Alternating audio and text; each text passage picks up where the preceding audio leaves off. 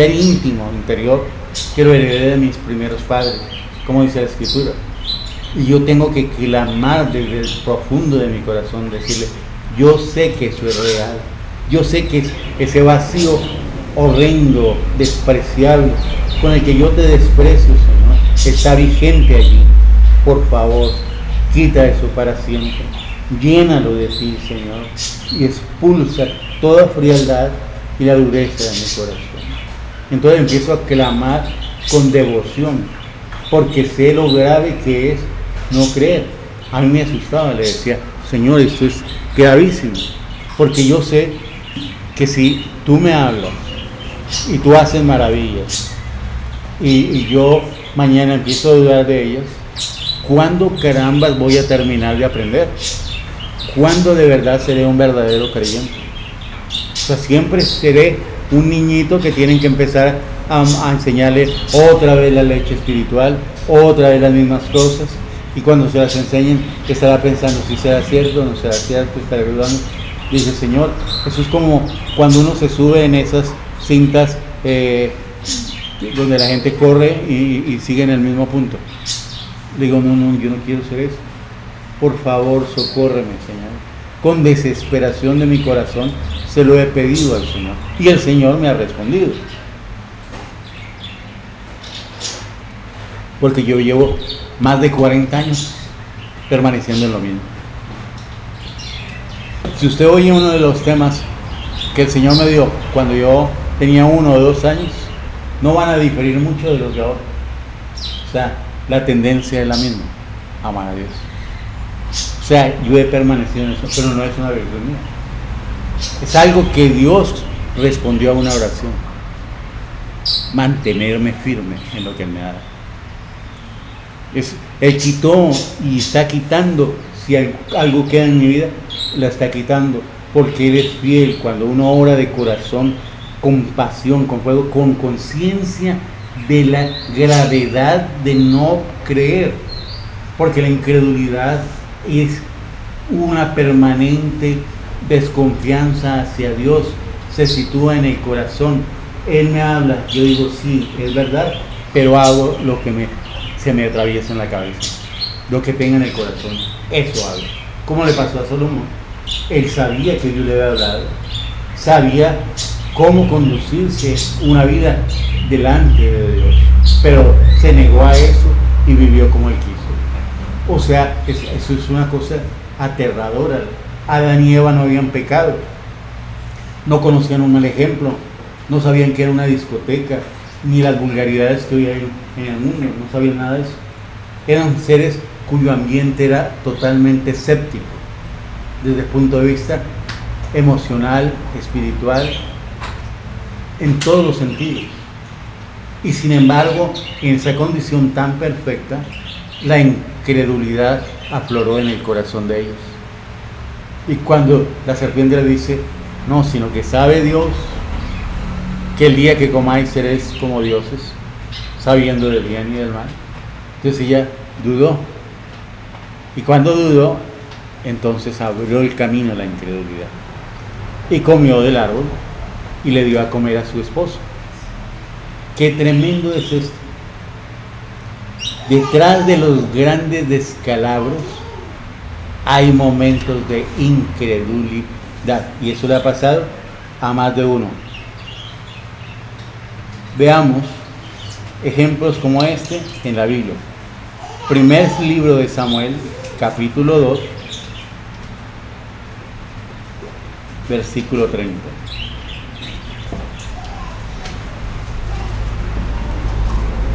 Primer libro de Samuel,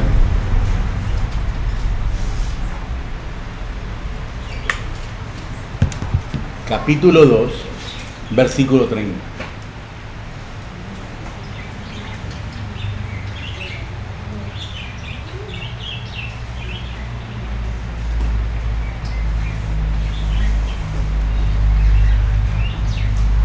Por tanto, Jehová, el Dios de Israel, dice,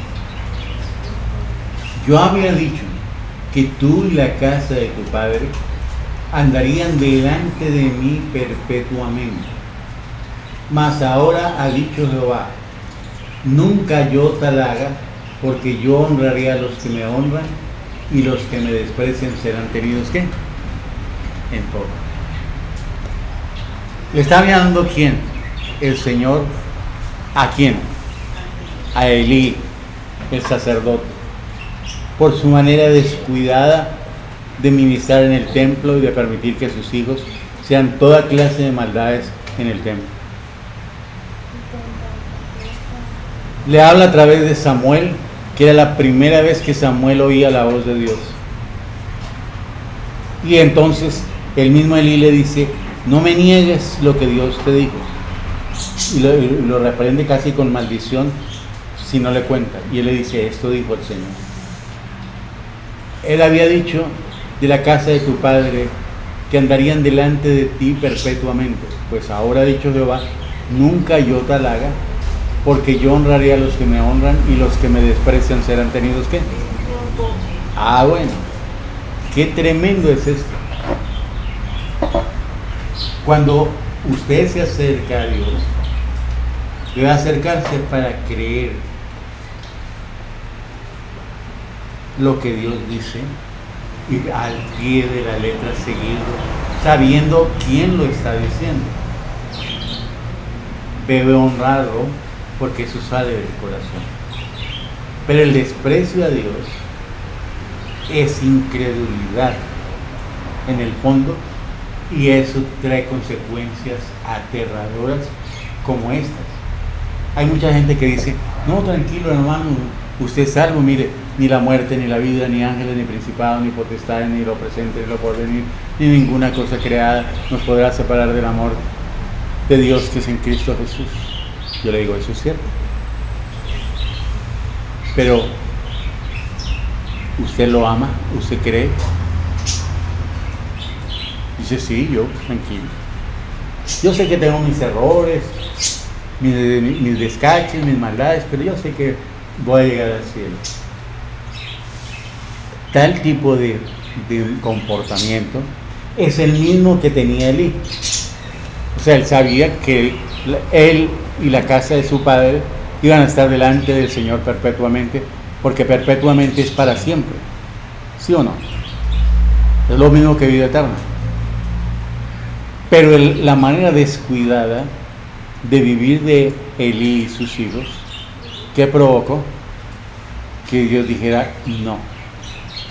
Aunque yo dije eso, no, porque yo no voy a honrar a los que me deshonran y los que me tienen en, desprecio serán tenidos en poco. Ah, bueno. Ahí está una corrección. A la gente cristiana le gusta recordar eh, Romanos en el capítulo 8 donde el Señor dice eso. Te digo, ¿por qué no lee Samuel o por qué no lee Juan 15? En Juan 15 está igual, ¿o no? Entonces le digo, ¿se da cuenta que sí existe eso? En Romanos, en el capítulo 11, del 20 al 23, ¿no leímos eso? Dice que si no permanecemos constantes, ¿seremos qué? Cortados. Leímos la, exhortación del Señor en, en Hebreos, en el capítulo 3, de que el que permanece en incredulidad será quitado. Todo eso. O sea, debemos entender la palabra, toda ella, como está escrita. Y no justificarnos diciendo, no, yo sé, tranquilo que Él me va a llevar. Por eso hay mucha gente en el infierno. Y hay gente en el infierno que todavía no sabe por qué está allá. Porque así lo vio Catherine Baxter. Dice que había gente con la Biblia en un lugar oscuro y desértico, grisáceo. Y todos desgreñados, vueltos nada como monstruos. Y uno a otro se decía, ¿y por qué estamos aquí? Nosotros que éramos creyentes. Está escrito, dice, nunca yo tal haga, porque yo honraré a los que me honran y los que me desprecian serán tenidos en pos. Ah, tremendo. 2 Samuel. Pastor, ahí se podría decir que Dios se retracta, que se retractó de lo que había dicho Yo no creo que él se haya retractado. Cuando Dios me hace una promesa, Él me está diciendo, te prometo eso. O sea, quiero darte eso. Y Él espera que la reacción mía sea, gracias Señor, que mi corazón quede pegado a Él en gratitud por lo que Él está haciendo por mí sin merecerlo. Y que yo responda a lo que se me ha dicho. Pero si Dios me dice, yo voy a hacer esto por ti, uno dice, sí, qué bueno, qué chévere. Pero eso no liga mi corazón al Señor. Entonces, a eso se llama qué? Desprecio. Porque si no liga mi corazón a Él, se llama qué? Desprecio. ¿Me explico? Puede que una chica la piropeó un muchacho. Le digo, oye, qué linda estás, mira cómo te ves, La pelada dice, pues sí. Pero el hecho de que ella le diga linda, entonces ahora él dice, ay, le gustó. Entonces ahora manoseémosla. Entonces ella dice, uy, ¿se para dónde va? ¿Cierto? Entonces ella ya queda, ¿qué? Lo sacó. Pero si ella quedó prendada a ese muchacho y se acerca y empieza a cogerle la mano, se deja coger la mano. ¿Por qué? Porque está qué? Comprometida. O sea, el halago pegó en el corazón y ligó el corazón. ¿Cierto? Es distinto. Pero si a la, muchacha le gustó el halago, pero dijo yo no quiero nada contigo. ¿Sí, me explico? Entonces así mismo la persona que recibe una promesa de Dios. Dios la halaga y le dice yo, yo quiero que tú seas mi hijo, parte de mi mamá. Ah, sí, qué bueno. Pero yo sigo siendo yo y el Señor allá. No derrite mi corazón por Él. No me rinde a, Él. ¿Para qué sirve una promesa si, si, si no se la pone? Es como cuando le regalan una joya preciosa y usted jamás se la pone. O tiene un vestido precioso y nunca lo usa. Es suyo, pero parece que no lo fuera. Porque usted lo desprecia. Porque si lo apreciara, y se lo pondría. Buscaría la mejor ocasión para ponerse y haría uso adecuado de, eso. De la misma manera, cuando Dios le promete a, uno, tú estarás conmigo perpetuamente en mi casa. Yo digo, ay, qué chévere eso, muy bueno.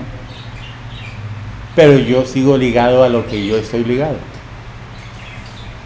Eso quiere decir que Dios se echó para atrás sino que Dios vio mi corazón que eso yo no lo aprecio. O sea, me parece chévere, pero no, liga mi corazón a Él. cuando no liga mi corazón al Señor, ¿se llama qué? Desprecio, desprecio, desprecio, desprecio.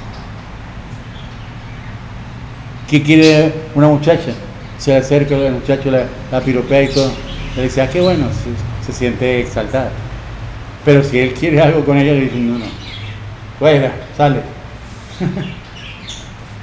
Entonces, ¿e-, ¿ella qué? Lo despreció. Dice, no, es que yo no quiero ser eso que tú quieres. No, no, se me ha atravesado ningún momento por la cabeza. Entonces, ¿ahí hay qué? Desprecio. Entonces, ¿para qué sirve un piropo y una promesa si la persona no quiere nada? ¿Te queda claro? Entonces es lo mismo. Hay gente cristiana que dice, no, yo soy salvo, siempre salvo y todo eso. Pero resulta que el corazón de esa persona tiene otro Señor. Dios viene a reclamar esa intimidad. La persona dice, no, estoy ocupado. Estoy en otra cosa. O sea, tiene otros amores que no es el Señor. Y el Señor no ocupa ese lugar que ocupa nuestros amores. Y eso debe quedarme clarísimo, clarísimo. Porque Él honra a los que lo honran y los que lo desprecian serán tenidos qué. O sea, desprecio de la palabra. Veámoslo en 2 Samuel capítulo 12 del 1 al 10.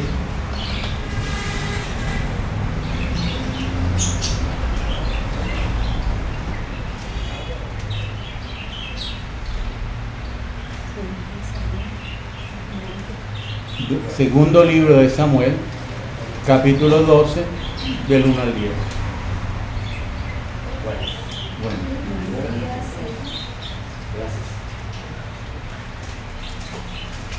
Jehová, envió a Natán a David y viniendo a él le dijo, había dos hombres en una ciudad, el uno rico y el otro pobre. El rico tenía numerosas ovejas y vacas, pero el pobre no tenía más que una sola corderita, que la había comprado y criado y que había crecido con él y con sus hijos juntamente, comiendo de su bocado y a bebiendo de su vaso, durmiendo en su seno y la tenía como una hija. Vino uno de camino al hombre rico y éste no quiso tomar de sus ovejas y de sus vacas para guisar para el caminante que había venido a él, sino que tomó la oveja de aquel hombre pobre y la preparó a aquel que había venido a él. Entonces se encendió el furor de David en gran manera contra aquel hombre. Y dijo a Natán, vive Jehová, que el que tal hizo es digno de muerte. Y debe pagar la cordera con cuatro tantos, porque hizo tal cosa y no tuvo misericordia. Entonces dijo Natán a David, tú eres aquel hombre. Así ha dicho Jehová, Dios de Israel. Yo te ungí por rey sobre Israel y te libré de la mano de Saúl te di la casa de tu Señor y las mujeres de tu Señor en tu seno. Además te di la casa de Israel y de Judá. Y si esto fuera poco, te habría añadido mucho más. ¿Por qué pues tuviste en poco la palabra de Jehová, haciendo lo malo delante de sus ojos? A Urias Eteo heriste espada y tomaste por mujer a su mujer y a él lo mataste con la espada de los hijos de Amón por lo cual ahora no se apartará jamás de tu casa la espada, por cuanto me menosprecias. ¿Por cuanto qué? Ah, tremendo. Ahí está el problema. El menosprecio al Señor lo lleva a uno a despegarse del Señor, a no retener lo que ha recibido. Ese es un mundo real. Le pasó a David, ¿por qué no le va a pasar a usted? o porque no va a pasar a nada. O sea, es una lucha real, continua en el corazón, donde el Señor debe pesar lo suficiente en mi corazón, de tal manera de que yo diga, sí, está muy bella esa mujer, está desnuda, pero es de yo tengo varias mujeres. Y si quiero una, pues le dice, le pido al Señor, quiero otra mujer y se lo hubiera dado. Porque ahí le dice, si era poco, porque no me pediste. Tenía las mujeres de, de Saúl, las mujeres que él traía. ¿Por qué no se frenó? Dice, me menospreciaste. Ah, ese, ese fue el centro del pecado de David menospreció al Señor. Claro, yo no puedo apoyarme en ese pasaje para decir, se da cuenta, si el Señor le permitió tantas mujeres a David, que, me permita a mí dos o tres, pues no hay problema. Entonces, le digo, mala conclusión. mala conclusión porque el Señor dijo que eso lo permitió el Señor a causa de la dureza del corazón de ellos. Pero que ese no fue el propósito de Dios al principio era una sola mujer para un solo hombre. Ese es el plan de Dios. Y eso es clarísimo. Eh, eh, eso implica una serie de circunstancias dolorosas. Porque cuando la fidelidad le, es quitada a una persona y se vuelve infiel, le va a traer muchos dolores. Porque si se va con otra mujer, y tiene hijos con ella, no puede negar que son sus hijos. Pero ha puesto a sus hijos y a su esposa en contención con esos hijos y esa nueva mujer. Aún los patriarcas experimentaron esa pugna entre las mujeres y sus hijos. Y es aterrador la, la aflicción que produce. Una mujer tallando un hombre los puede poner a, llorar.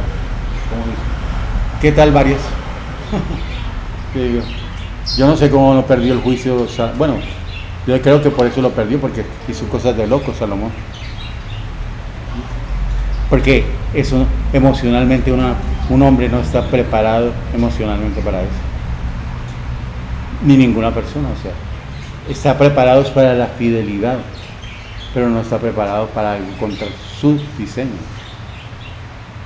Entonces ahí el Señor le dice, por cuanto me menospreciaste y tomaste la mujer de Urias Eteo para que fuese tu mujer. Qué tremendo es esto, el desprecio. O sea, el desprecio y la incredulidad están juntas. ¿Se dan cuenta? Y están situadas ¿dónde? En el corazón. Si Dios me dice, hijo, te amo tanto, que ni la muerte, ni la vida, ni ángeles, ni principados, ni potestades, ni lo presente, ni lo porvenir, ni ninguna cosa creada te podrá separar de mi amor. Ah, yo caigo rendido, le digo, ese es el amor que yo necesito. Y yo quedo rendido de amor al Señor por esa belleza que me está diciendo. Y otros amores que hay en mi vida se bajan y Él queda en el primer lugar de, de mi corazón. Entonces, ¿qué hago yo cuando vienen los extraños a tocar? Entonces digo, ah, no, fuera, porque yo le pertenezco a Él. Él es mi amor. No puedo hacerlo porque lo voy a despreciar y no, y no puedo devolverle al Señor semejante infamia por el amor que Él me tiene hacia mí. Entonces, ¿eso qué hace? Que me separa a mí del mal. Me separa del pecado. Ah, no puede. Aunque tenga deseos, dice, ah, quiero, quiero, No le doy salida a sus deseos, le digo, nada. Porque el deseo más grande de mi corazón, el dueño de los deseos más grandes de mi corazón, es mi Señor. Entonces ahí frene de una. Es a eso a lo que se llama fe. Lo contrario a eso se llama incredulidad, se llama desprecio, se llama dureza del corazón. Y eso pudre una persona. Porque si David hubiera permanecido en esa dureza, se hubiera ido para el sol como su hijo. O se hubiera perdido, yo no sé. Pues nadie dice que, Salomón está en el infierno, pero, pero se hubiera perdido como Salomón. Pero ¿qué hizo David? Se humilló y aceptó el veredicto de Dios. Dice, sí Señor, sí, he hecho lo malo delante de ti, para que sea reconocido justo en tu juicio. Y le, le, le ora al Señor con el Salmo 51, que es el, el Salmo precioso de arrepentimiento. Y en el Salmo 30, y no me acuerdo qué, dice toda la disciplina que le metió el Señor. Dice que se enfermó de una enfermedad tan grande que supuraba, o sea, le salía materia. Que él sentía que los huesos le quemaban por dentro. Dice, perdió su vigor y quedó como un anciano. Le metió una disciplinada tremenda el Señor. Ahí habla en ese salmo de cómo lo disciplinó el Señor. Y luego dijo, no se apartará la espada de tu casa. Y entre sus hijos empezaron a matarse. Amnón violó a, Tamar, la hermana de Absalón. Absalón, para vengarse, mató a Amnón. Luego, Absalón persiguió a su padre y a plena luz del día hizo lo que el Señor le dijo. Tú hiciste esto ocultos, yo lo voy a hacer a plena luz del día. Y a plena luz del día tomó las concubinas de David y se acostó con ellas en una terraza, a plena luz del día delante del pueblo de Israel y persiguió a David para quitarle el trono. y tuvo que matarlo Joab por, esa maldad. Y luego Adonías quería el trono de Salomón y Salomón tuvo que matar a Adonías. La espada no paró en la casa de David. O sea, no vayan a ser ligeros con el pecado porque el Señor no lo es. Él espera que aquellos a quienes Dios se ha acercado para mimarlos, para consentirlos, para amarlos, estén rendidos de amor por Él y la incredulidad que salga del corazón y sea un freno para ir en pos de la maldad. ¿Cierto? O sea, que sienta hacia el pecado lo que una mujer sentiría hacia un hombre que no le gusta. Y empieza como a manosearla y todo, entonces se pone brava. Te pega un grito, una, un bofetón, todo. Y como se le ocurre, ¡pah! le hace un cachetón, te ve. Pero si le gusta, entonces hace la que, no, que, pareciera que no fuera con ella. Antes se va corriendo para ese lado. ¿Por qué? Porque le gusta. Es, sencillo. Pero ¿qué espera Dios? Que cuando Él me halague, me manifieste sus promesas de amor, yo sea seducido hacia Él. Pero si eso no me seduce, sino, digo, ah, qué bueno. Como cuando el gobierno dice, bueno, vamos a perdonar los impuestos a los morosos de tantos años, solo tienen que pagar una pequeñez. Entonces todo el mundo dice, ah, qué bueno, ahí lo paga. Pero eso hace que sea mejor colombiano, que sea más sinvergüenza y diga, no, pues yo ya sé que lo mejor es no pagarlos para que le toque a pagar cualquier día una chichigua.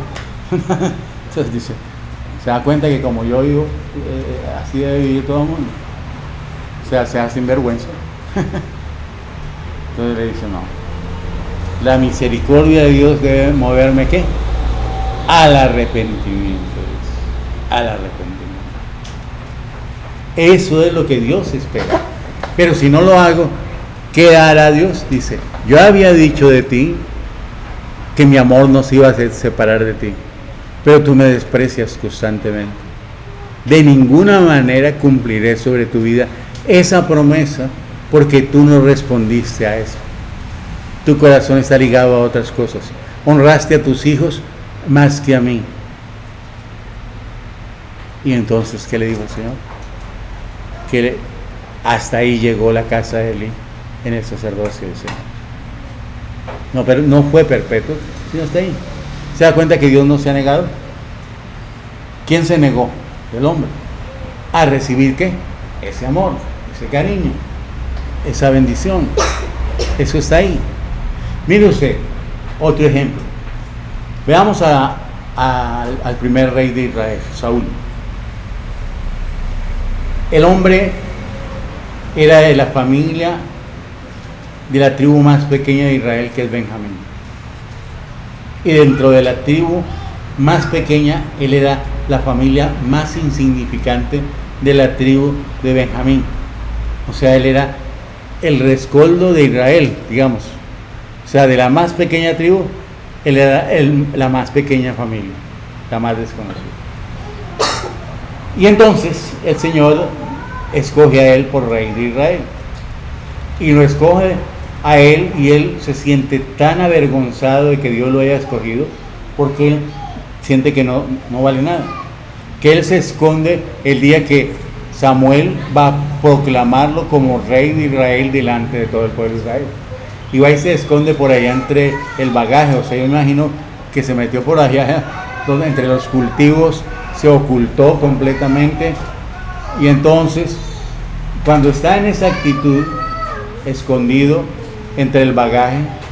Entonces todos preguntan, ¿dónde está Saúl? Entonces van a buscarlo y ninguno lo haya.